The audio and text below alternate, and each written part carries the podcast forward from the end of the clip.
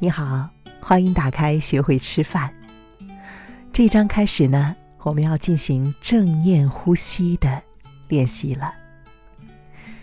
这首我为你选择的背景音乐呢，是苏格兰风笛。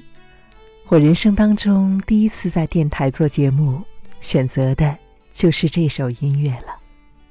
当时之所以这样选择，是因为它的旋律。总是让我想到深蓝色的浩瀚的夜空。我也希望你享受星空的浩瀚和宁静。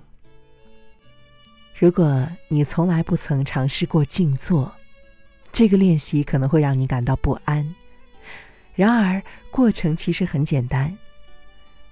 选择一个不容易睡着、可以静坐的时间和地点。留意呼吸的质地和节奏，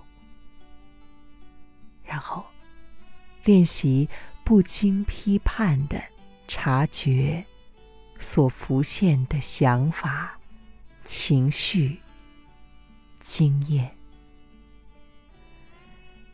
最后，在你所设定的时间内结束练习，让自己静坐十到二十分钟。选择安静的时间和地点来进行静坐练习。清晨是最好的时刻，这是定调一整天感受的好时机，而且不会像晚间那么的想睡。一天当中，你认为合适的任何时间都可以进行练习。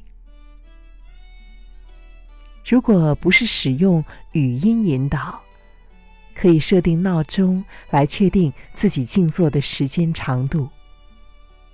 如果闹钟特别大声，可以选择将它放在房外，避免自己被声响吓到。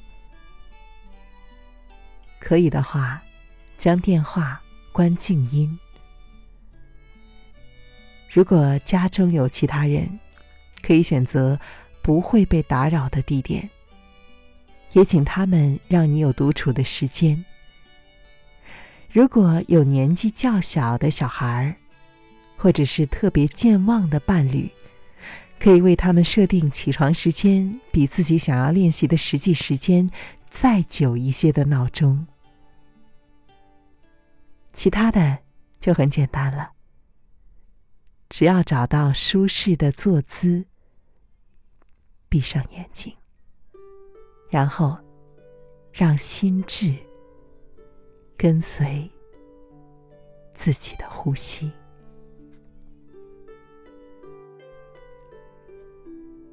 你可能看过有人以莲花坐姿，两脚盘腿静坐。请放心，你不需要做的像是禅师或是瑜伽大师那样才可以练习静坐。你的目标是找到一个让你舒适、不会被脚底、膝盖、背部的疼痛所干扰的姿势，同时也不要让自己太舒服，以免引起分心或者是睡意。对于大部分人来说，坐在椅子上或者以垫子支撑坐在地板上最为舒适。如果你选择坐在椅子上，首先选择一个直挺、椅背牢固而且舒适的椅子。柔软的椅子或者是包裹身体的沙发是很难保持清醒的。然后，把双脚平放在地板上，翘二郎腿会让你容易感到不平衡。如果你选择坐在地板上，首先坐在八到十五公分厚的垫子或者是枕头上，让髋部比脚高，这样的话呢，可以减少背部的压力。